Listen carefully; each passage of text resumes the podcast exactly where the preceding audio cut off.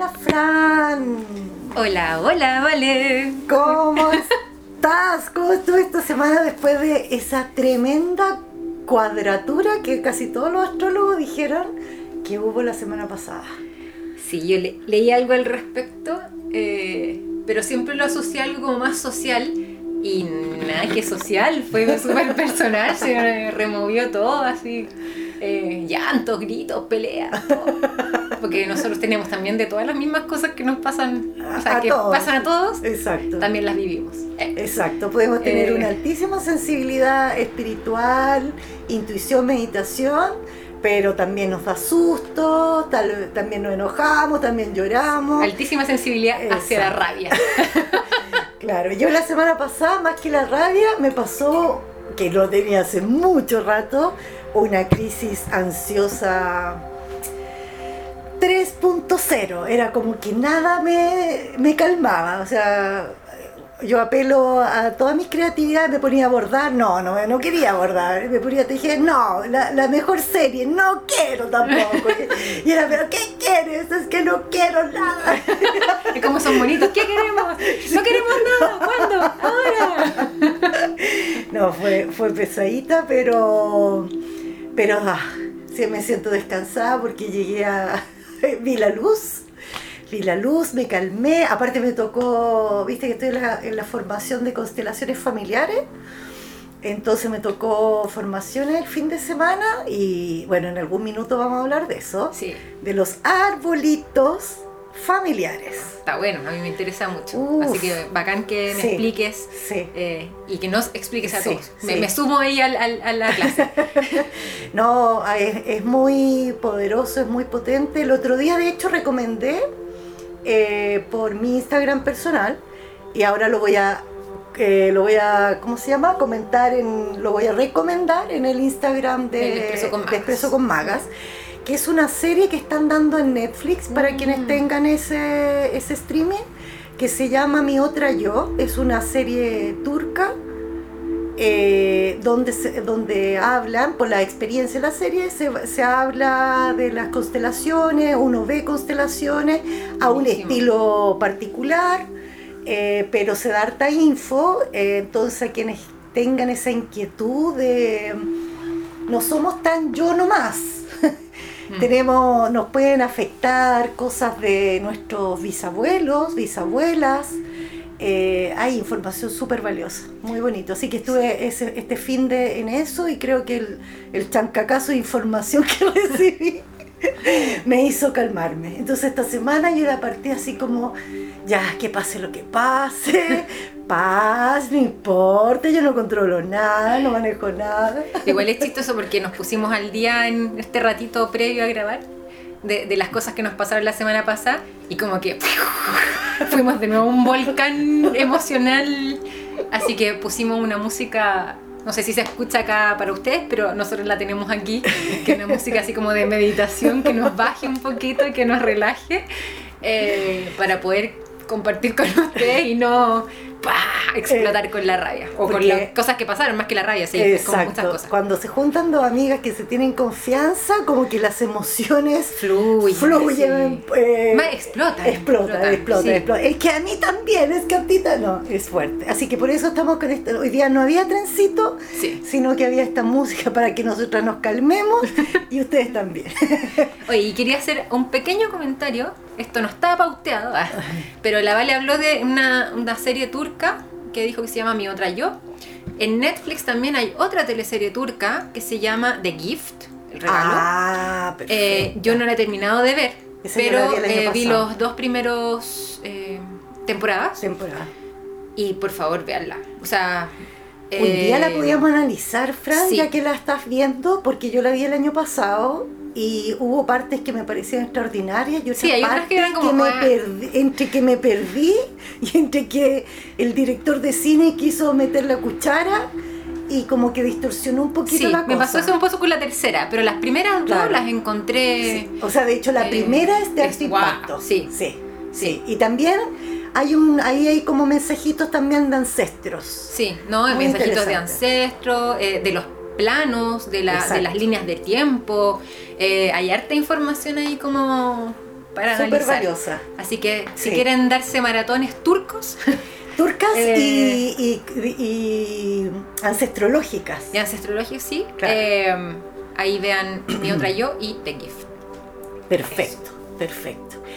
¿Sabes qué venía pensando en el auto? Porque usted acuérdense que yo vengo por carretera pensando, Es la, reflexionando con es la parte guía, para, del lugar para pensar. en mi lugar que me conecto con los guías.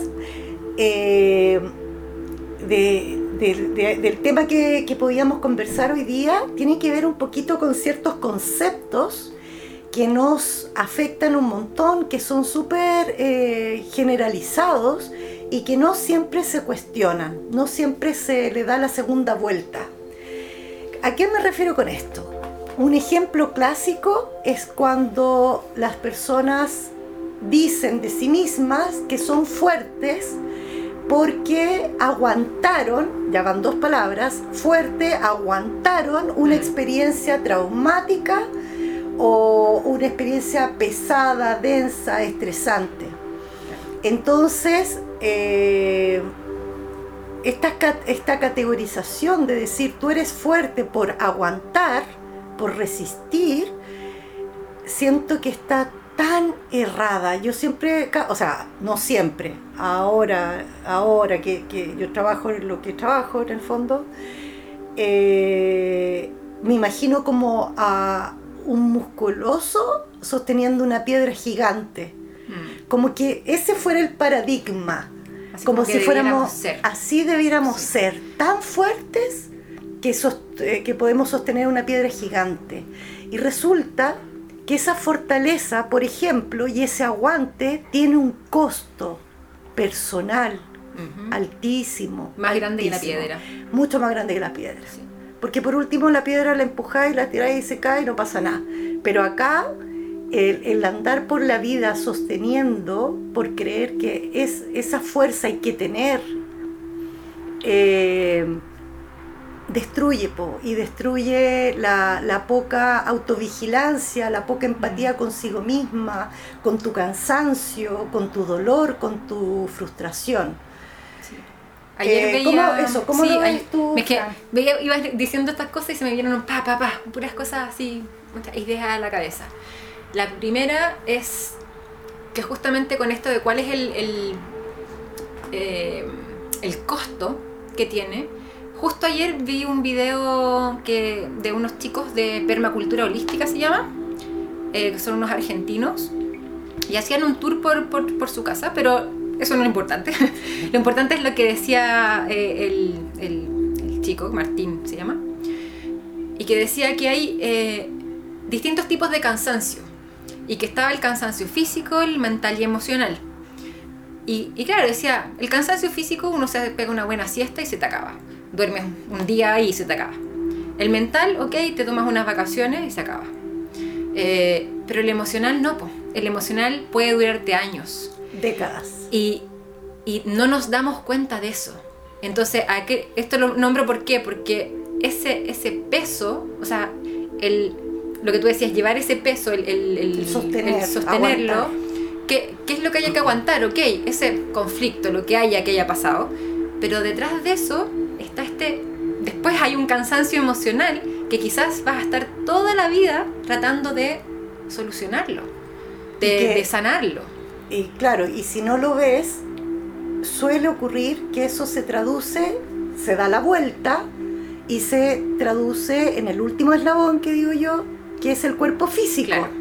Porque finalmente es ahí donde aparecen las alergias, eh, a la piel, ronchas, se te cae el pelo, eh, psoriasis, bueno, El la piel, la, el cáncer. Bueno, el can- es que bueno, Hay- muchos cánceres son de piel también, de claro, interna o externa. Hay muchos orígenes de enfermedades, o sea, en el fondo, perdón. La Hay muchas enfermedades cuyo origen pasa por ahí, Claro. pasa por ese eh, cuerpo emocional no visto, no considerado, no escuchado, no comprendido, no sanado. Sí. Entonces, eh, se confunde, volviendo al concepto de fuerza, se confunde fuerza con aguantar a tener en el fondo convicción, por ejemplo. en vez de tener esa fuerza de yo tengo que aguantar, sea como sea esto, porque Mm. así me enseñaron, así lo vi, eh, porque es guerrero y todos esos conceptos súper medio masculinizados también, ¿no? Sí, Por eso me imagino ese y- hombre musculoso. Y creo que hay un tema que tiene que ver con la religión. Que, eh, bueno, nosotros, Chile, la- o la sociedad occidentalizada, vivimos en una cultura predominantemente católica. Eh, y católica entendida como la iglesia tomando todas las decisiones. y por ende, viendo a Jesús, que fue un maestro que existió, pero viéndolo como lo que tenemos que llegar a ser al final. Entonces, cuando tú hablas de fortaleza y de cómo aguantarlo todo, yo me imaginaba así como a un Jesús sosteniendo la cruz, pero visto desde el lado de, de este de la iglesia. O sea, Claro. es como, oh, sí, el peso encima, sí, Exacto. lo voy a pasar mal, voy a dar mi vida por esto, eh, y me muero. Pero igual no me voy a enojar y voy a poner la otra mejilla. Y como todo, lo digo con una voz así porque siento Porque que... así, po. siento que está un ese- poco- esa, esa carga emocional Claro, tiene y, esas y Jesús decía, o sea, entre comillas decía eso, pero no era así. Era, por favor, amémonos todos. Por favor, seamos uno, todos. Por favor, todo lo que hay arriba está acá abajo. Todo, o sea, es otro Apuntaba, el concepto. Apuntaba, a, otra dinámica, exacto. Pero pues, la iglesia Sí. obviamente lo toma para crear una, una, una coerción en, en la sociedad y lo manipula esta información y nos hace eh, entender esto de, de aguantarlo todo. aprenderlo como de memoria, porque en el fondo, no quiero que se me vaya la idea, porque ese concepto de eh, poner la otra mejilla la quiero desarrollar en dos pasos más allá.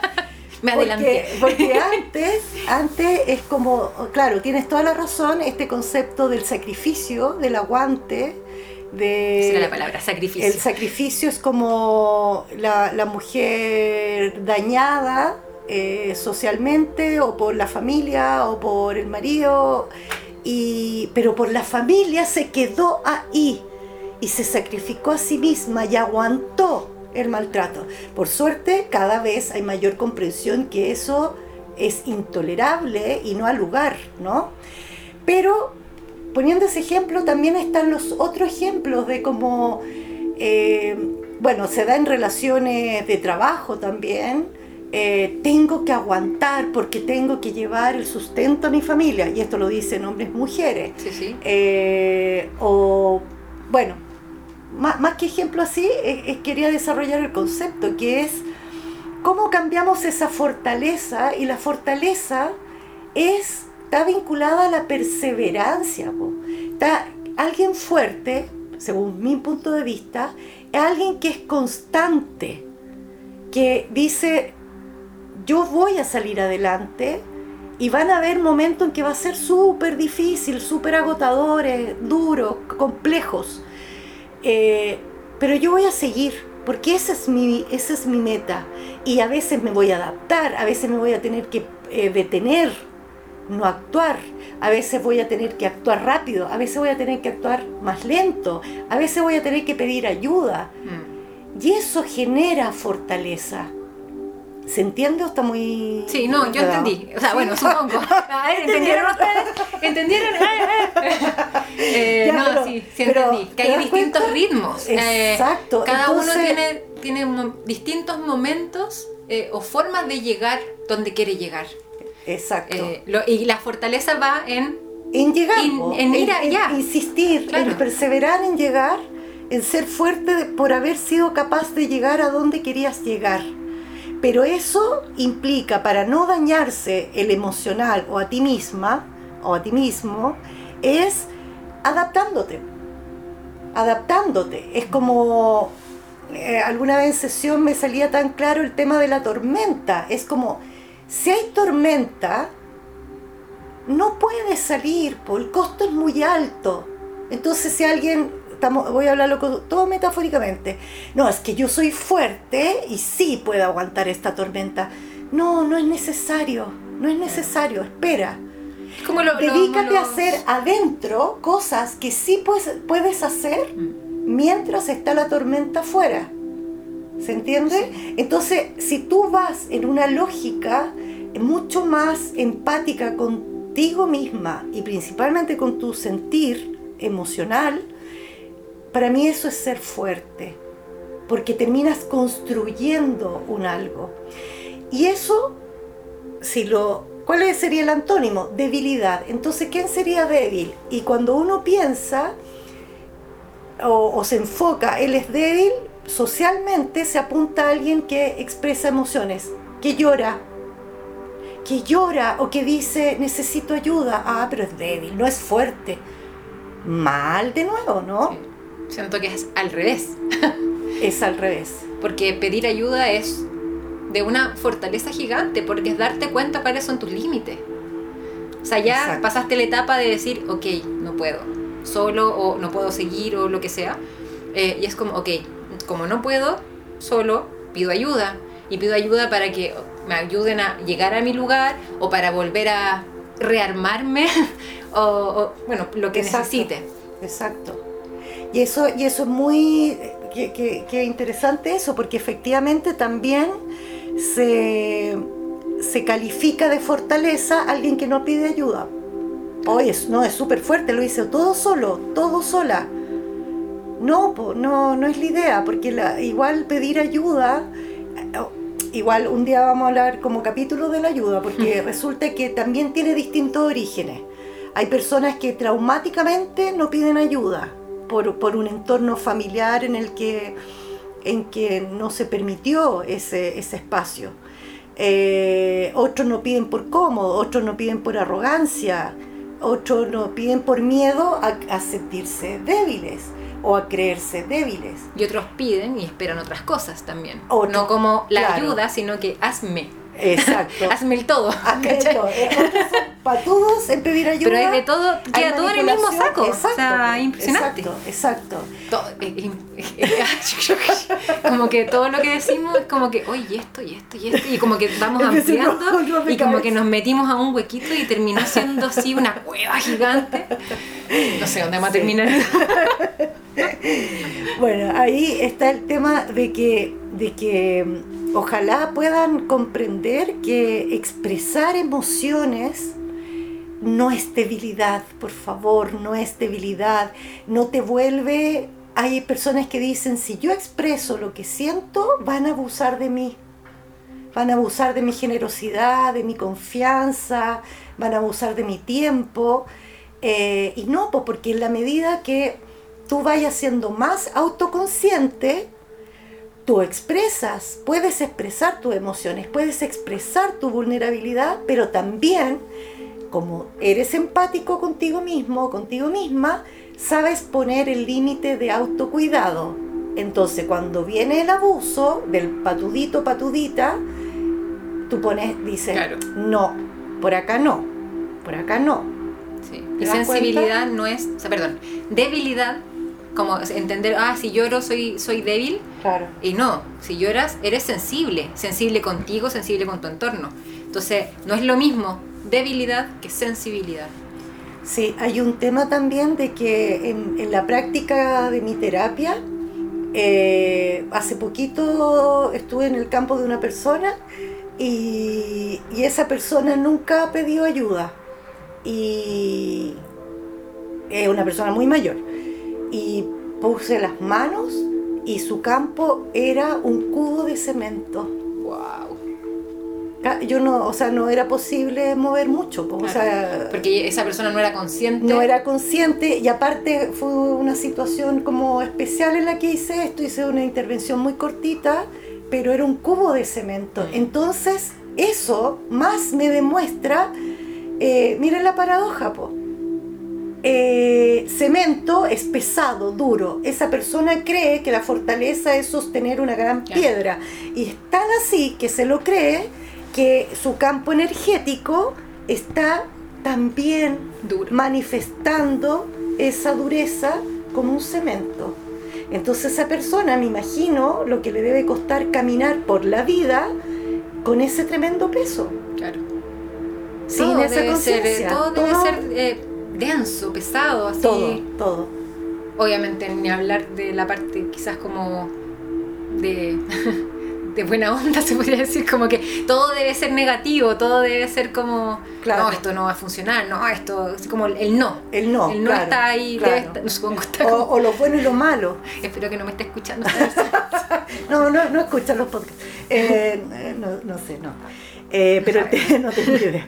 Eh, pero el tema ese de que eh, lo pongo de ejemplo esa situación porque hasta ese extremo puede llegar de que en el campo energético se está representando esa errada fortaleza como un gran bloque de cemento.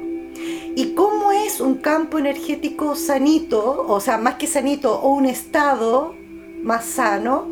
Es un campo, yo siempre digo, eh, cuando está como nubecita, porque es como, hay una textura, hay una consistencia real, concreta, pero es liviano, es suave, Se mueve además. se es dinámico, puede, puede, exacto, se genera y genera vida también, ¿no? Entonces, eh, bueno, por eso yo creo que me quedo dando vuelta este concepto de, de, esta- de estas comprensiones como, como erradas, como erradas de, de qué es ser fuerte, qué es ser débil. Mm. Eh, sobre el tema de la poner la otra mejilla para que no se me vaya eso que, que dijiste delante muy acertadamente esto es con todo respeto a las personas que siguen la religión católica porque una cosa es ser seguidor de la religión católica y otra cosa es ser tan institucionalista que ser más papista que el papa en el Claro. fondo. Sí, ojo, Yo- yo, no yo- tengo. claro. yo- o sea, bueno, yo crecí en una familia Claro. y en un. Más que una familia, en un entorno eh, que es católico. Yo, yo también, de hecho Eh, yo fui a colegio católico. Claro, entonces no es que tenga en sí como un odio o alguna No, cosa o no. estar en contra de la religión. Yo creo que es desde de ciertas estructuras que ha creado esta religión. Exacto, y que, y que de alguna forma al- a, a lo largo del tiempo uno se va dando cuenta que hubo un poco de mani- manipulación, Manipulación, de la información, eh, pero para no por un beneficio espiritual, sino un, un beneficio bastante material que era Sí. para la estructura de la iglesia.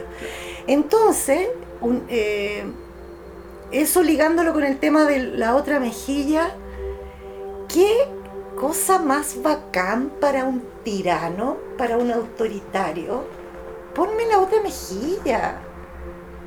No reacciones. ¿Cómo vas a reaccionar? Sé humilde. Y me- ahí, otra Y- palabra. oye. Humildad. El tema de la humildad. Oh, qué- oh, A mí heavy, Distorsión total. Pero te das Sí. cuenta que si lo, tú- o sea, si le tomas el peso de poner la otra mejilla, no es un concepto pacífico, es un concepto de abuso, Sí. de, ex- de exposición al abuso muy feroz. Entonces, humildad va por otro lado. Sí. No, humilde. Es que siempre me ha molestado cuando. Ay, vamos a hablar. Viste que sí, hoy día andamos media. Todavía no logramos bajar. Eh, Oye, Fran, como me hiciste ese gesto, yo no sé cómo se escucha en audio ah, la- nuestras cacofonías que hacemos sí, nuestro- pucha, no, algún no, día no, nos vamos a grabar. No son, no, no A es grabar video. Eso, no es cacofonía, es onomatopeya. Sí. Eh, pero es que por eso se me ocurrió que un día, no sé si les tinca, que no podríamos grabar. Porque Uno nomás, uno nomás, porque yo no sé si fluye igual, pero, pero podríamos hacer la prueba. Claro, porque met- metemos tanta morisqueta, Sí. ruido, mano y toda la Bueno, cosa. hice un movimiento como de- se- fuerte, ah, delante del pecho, como, como que me revuelve todo, pero me revuelve el, me revuelve el pecho, ¿viste? Es como Claro, una cosa así de lo más profundo de lo profundo. Sí, Y es cuando hablan de la gente humilde con la gente pobre. ah, claro. Es una cosa que hace mucho tiempo se los, bueno, los políticos obviamente hablan esto así como, ay, la gente humilde, gente humilde. Y para mí la humildad es un valor. No tiene que ver con si tienes o no tienes plata. Que, eh, ojo, ojo que lo que quiero eh, enfocarme no tiene que ver con la pobreza, porque ya eso ya es, es otro tema. Ese otro capítulo. Tiene que ver con la humildad. Eh, para mí la gente pobre puede ser humilde como puede no ser humilde. Exacto. Y una persona rica puede ser humilde como puede no ser humilde, da lo mismo. La humildad para mí es un valor y que tiene que ver con...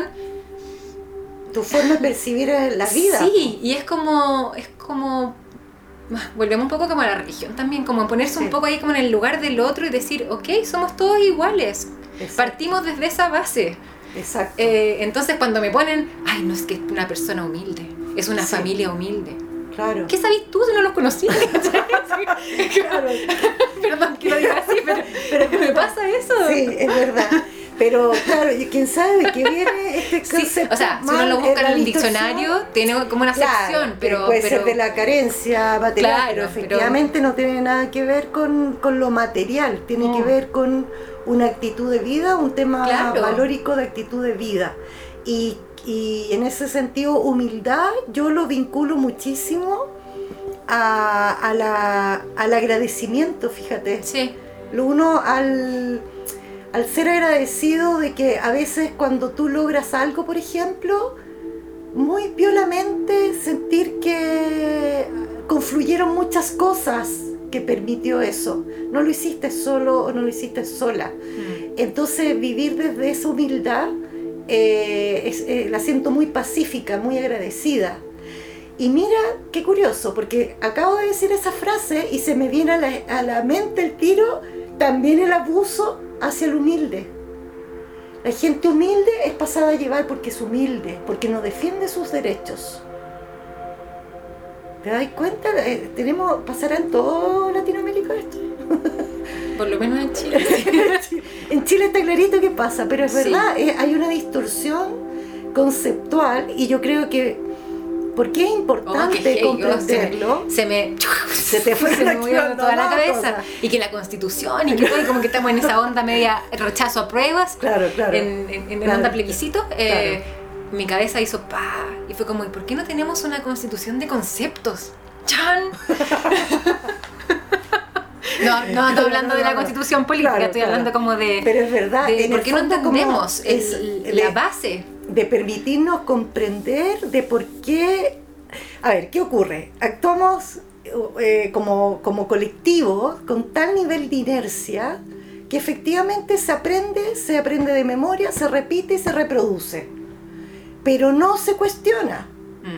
¿Y por qué es importante el tema de la palabra y el lenguaje? Porque genera realidad. No es por, yo, por ejemplo, no quiero ser eh, como autorreferente, pero son mis ejemplos cercanos. En mi terapia, siempre al cierre de cada sesión, yo le digo a los pacientes que repitan una afirmación o una, una frase SOS. Entonces, a veces me ha tocado explicar, de decir, a ver, espérate, yo esas afirmaciones las canalizo, pero son palabras, son palabras. Pero cuando tú las activas en ti, eso significa las sientes. Esas palabras toman poder. Sí. Y todas las experiencias con los pacientes es, yo siempre pregunto, ¿qué te, ¿cómo te fue con tu afirmación? Y siempre hay un resultado y siempre hay algo que ocurre. Se vive la afirmación. Entonces, Es verdad, yo que me terapeo con es verdad. Bueno, se vive, se vive. Entonces, eh, qué importante es que si yo digo, si yo ando por la vida viviendo la humildad como agradecimiento, yo la, o sea, la entiendo eh, conceptualmente así, yo la voy a vivir así. Si yo veo la humildad como listo para que venga alguien y, y pase la boca el pie sobre mí, me pase sobre mí, me pase a llevar, eh, así la voy a vivir también. Entonces, qué importante es que nos cuestionemos po, qué es para nosotros ciertas cosas y cómo las estamos viviendo. Y efectivamente, eh, quitarle poder a frases o palabras que realmente son autodestructivas, como quitémosle poder a la palabra fuerza, entendida como esta cosa de tener que andar aguantando un peso casi insostenible, que hay que ser superwoman o superman. Hoy se murió Olivia Newton-John. Nada que ver, pero es que, es que dije, me, fui a la Mujer Maravilla, a la Linda Carter, Olivia Newton-John, Sanadu, 80. Sí, supe ayer. Sí, o sea, bueno, fue ayer, pero Sí, supe. sí, sí, mi pueblo me dijo, oye, se murió la Olivia Newton-John. ¿En serio? Sí. Sí. Bueno, pero se entiende, es que, es que ahí está. Me, sacaste de lo que está. Pucha, perdona, perdona, perdona. A ver, Olivia. Es que me, me pasó, vi, vi un avión así que decía Superman, Lin- eh, Superwoman, Linda Carter, Linda Carter era bonita, era estrella. Ah, Olivia Newton-John, llegué en una milésima de segundo. No, está bien. Perdón, Eh, perdón. Eh, estaba hablando, vuelvo para atrás, estaba Sí, hablando no, iba a de- decir de, la distorsión de las palabras. Sí, iba a decir dos cositas. Quitémosle Una- poder a la fuerza, eso dije. Quitémosle poder a la fuerza. Quitémosle Eh, poder al concepto de la fuerza mal entendido. Respecto a las palabras, o sea, al poder de las palabras, hay un libro que se llama Ontología del Lenguaje. Creo que es Humberto Maturano, no sé si es solo o con alguien más. Eh, ¿Será con, Ara- eh, ¿cómo se llama? Varela. Varela puede ser. Francisco Varela. Sí, Puede ser. Eh, es que ese no es el árbol del conocimiento. Sí, pero es que escribió hartos libros con él y realmente Ya. no sé qué libro estaba hablando. Bueno, Ontología del Lenguaje es un libro que leen mucho los coach. y lo vamos a poner en Eh, el Instagram sí. cuando... Y, y siempre estuvo en mi casa y yo le echaba unos miradas de repente, nunca lo leí entero, pero le, le echaba miradas y sí, o sea, tiene... Bueno, es que Maturana estaba a otro nivel de, de entendimiento de, todo. sí, pues, Eh, Pero él habla de eso, o sea, la- el valor, el peso, más que el valor, el peso que tienen las palabras. Por eso es muy importante, primero, ocuparlas bien, obviamente. Eh, Pero, pero antes de ocuparla bien, primero Entenderlas. es entenderlas. Sí. Es qué quiero decir realmente con Sí. esto. Es un pelito de autoobservación de nuestras palabras, de nuestro lenguaje. Y permitirse eh, dar las vueltas, pues en el fondo cuestionarla, decir, ¿sabéis qué? Para mí humildad, agradecimiento eh, es un valor, es algo positivo, no es carencia, Mm. no, no está determinado a un grupo de personas. Hoy día ando súper social. ando súper. Es Como que, que- todas las cosas que, que- que vamos diciendo se me vienen a la, mente como lo que pasa en el país. Es que, así. es que hay una energía, yo no, no soy astróloga precisamente, pero, pero como estoy rodeada un poquito de esa energía también, eh, eh, Urano, si no me equivoco, tiene mucho que ver con eso y Urano está demasiado presente en estos días. Es que hablamos de esto de las palabras, de, de poner. eh, o sea, bueno, me imagino, yo quiero decir algo, tengo que encontrar la palabra precisa para decir algo, ¿cierto? Bueno, hay mucha gente hoy día, muchos niños, eh, que van a escuelas de lenguaje. Eh, y que van a escuelas de lenguaje porque teniendo, no sé, 6, 7 años, 5 años, cuando ya los niños ya logran hablar, eh, no logran... sus palabras son pobres, en el sentido de que no logran expresarse bien, no, no logran poner palabras completas en una frase. Y uno las escucha hablar y efectivamente no pueden decir, hola mamá, voy al baño. No existe ese, ese concepto, o sea, no sea las palabras Claro. completas como para Exacto. decir las cosas. Y si uno escucha a los padres de esos niños o a la familia con la que se rodean esos niños, hablan igual de mal. Bueno, Entonces, de hecho- se repite un poco la Exacto. historia. Pero ah, ¿por qué voy a lo social? Si una persona no sabe decir las cosas, a ver, yo también me enredo con mis palabras y todo. Sí, si no, no no no es- estamos, eh, claro, no te preocupes, pero no estamos haciendo cátedra de que nosotras somos full lenguaje y todo, sino que estamos, Fran, tranquila, estamos conversando sobre esto que nos No, cuenta voy al, al tema de que, no- de que a veces uno no tiene las palabras correctas para decir, Para pero sabe que, expresar. que, está, que hay palabras, que están ahí y que se pueden ocupar. Y, y lo que pasa es que no sabes cuál ocupar en esos momentos. Exacto. eh, cuál es la que mejor se adapta a lo que tú quieres decir. Eso es una cosa. Pero hay veces que, como estos niños, que no existen esas palabras en su vocabulario. Por ende, eso que ellos quieren decir, no logran expresarlo. Esas, esas familias tampoco. Entonces, ¿qué pasa? A lo que voy a lo social. Si una familia o una persona no sabe expresar lo que quiere, no puede decir lo que quiere y no tiene idea de lo que quiere. Entonces, Está mundo limitado. está limitado y está súper vulnerable a, cual- a que cualquier otro pueda decir tú quieres hacer". esto y te pongo encima. Exacto. Y yo no he visto ninguna de las campañas ahora de la prueba y el rechazo ni nada, No pero me imagino que, que debe ser un poco así, porque vi un cartelito aquí en la Muy esquina. desagradable. eh, y fue como, ¿en serio? Sí. ¿Estamos hablando de esto? ¿Qué tiene que ver esto con esto otro? Sí, como que, sí. pa, La distorsión. me, me Claro que ahí. te vuelves vulnerable cuando no hay desarrollo de ese pensamiento a Claro. través del lenguaje.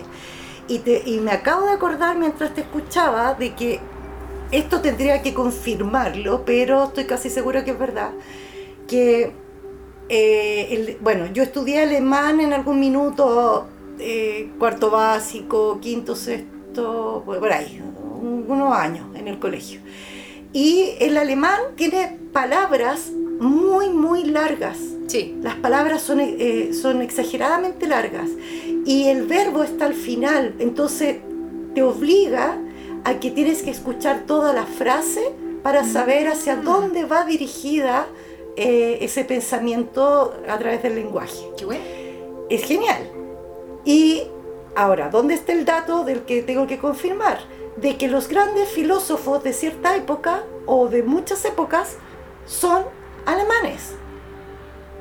¿Y qué implica la filosofía? La filosofía implica el desarrollo de las ideas, desarrollo de las palabras, es poder esa abstracción aterrizarla a tierra o de la tierra volarse a la máxima abstracción. Entonces, qué buen ejemplo para decir qué importante es el buen uso del lenguaje, el conocimiento de las palabras, para que puedas expresar quién eres. O sea, ya ni siquiera apuntamos, por lo menos no es la idea, de que esto tenga que ver con ser culto. Tiene que ver simplemente Con ser tú. con ser tú y poder expresar quién eres tú. Sí. Cuando una persona, por ejemplo, tiene rabia y no sabe que existe la impotencia, el resentimiento, eh, o- se, se me fueron ahora, pero en el fondo hay como siete palabras que están vinculadas con la rabia eh, y solo te quedas en rabia. Claro. Y efectivamente alguien que tiene resentimiento no es para nada lo mismo que alguien que tiene impotencia. Claro. Entonces, qué importante es que tú sepas lo que te pasa, lo que sientes.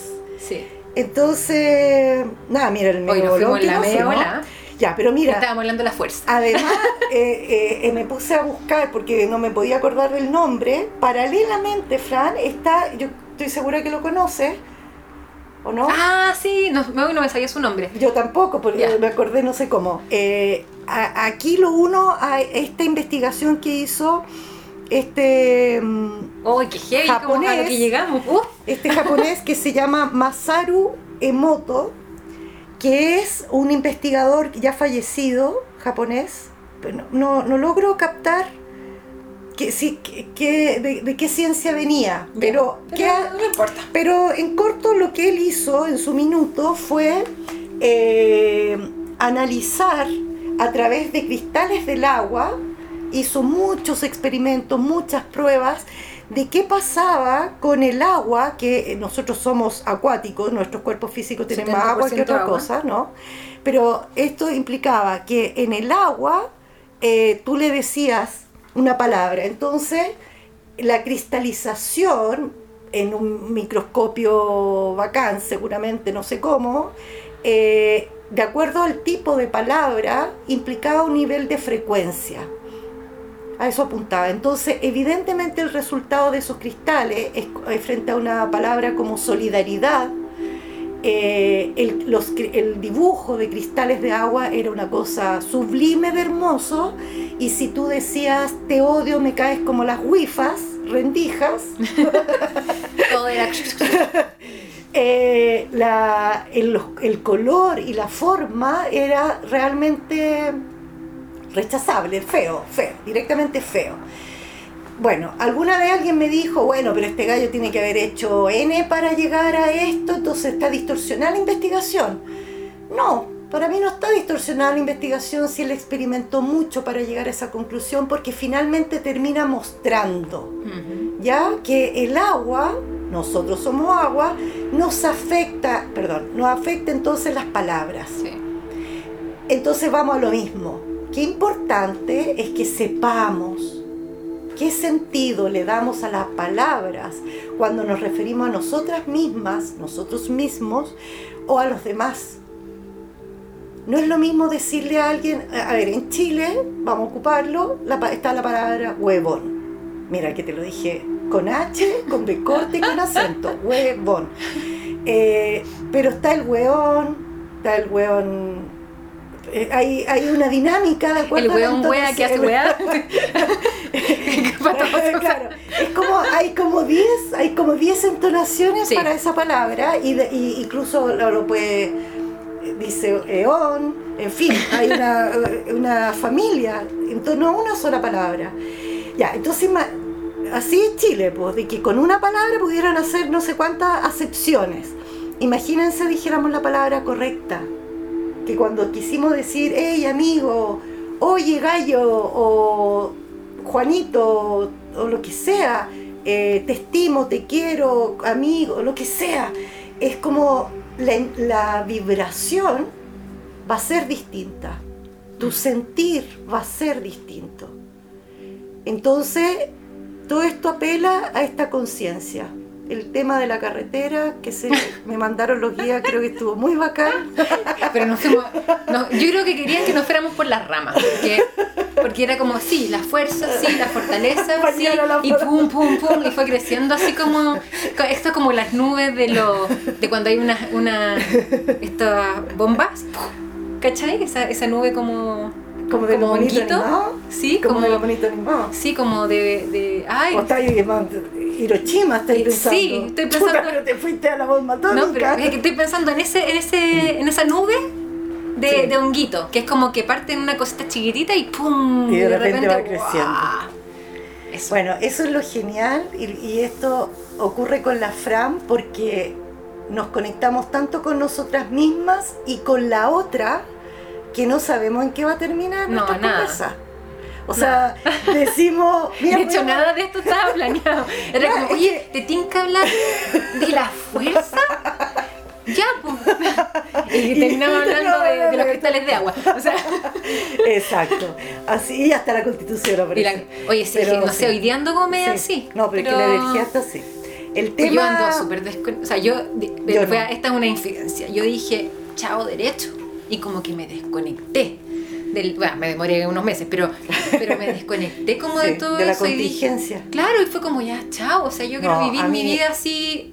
Yo en- lo, aparte, no sé. yo lo quiero, pero no lo logro porque mi parte periodista es de verdad eh, me supera el querer saber. Entonces igual estoy viendo y comento y toda la cosa y eh, bueno. Ya, lo importante para Sí, espera, quería hacer un comentario, pero es, es para dejarla ahí. Dale. Hay algo que a mí me, me- me hace ruido hace mucho tiempo eh, y que es cuando uno dice, oye, sí, eh, eh, valió la pena tal cosa. Ah, ¿Cachai? Como que bueno. ya, ok, te fue súper bien, y, pero valió la pena, no sé. haber ido, haber, haber pasado mal haber pasado algo. cinco años que te lo pasaste Claro, pésimo, valió claro, la pena. Claro, Y, y a mí yo digo, ¿y por qué la pena? claro. ¿Por qué no es Valió valió, el esfuerzo, valió el esfuerzo, o valieron los años, valió la, la experiencia, valió... La Está- tenemos, tenemos tan metido el valió la pena, como que Sí. todo tiene que ser triste, Exacto. todo tiene que... Dramático. Tenemos que pasarlo mal para que algo valga. O sea, de hecho hay muchas personas que sienten de que está el lugar común que dice eh, que se, como que tuviera mejor sabor después del gran sacrificio y el dolor, po, O si no después se- del trago amargo. del trago amargo. Entonces, o si no, no se valoraría. O sea, ¿a quién le sirve eso?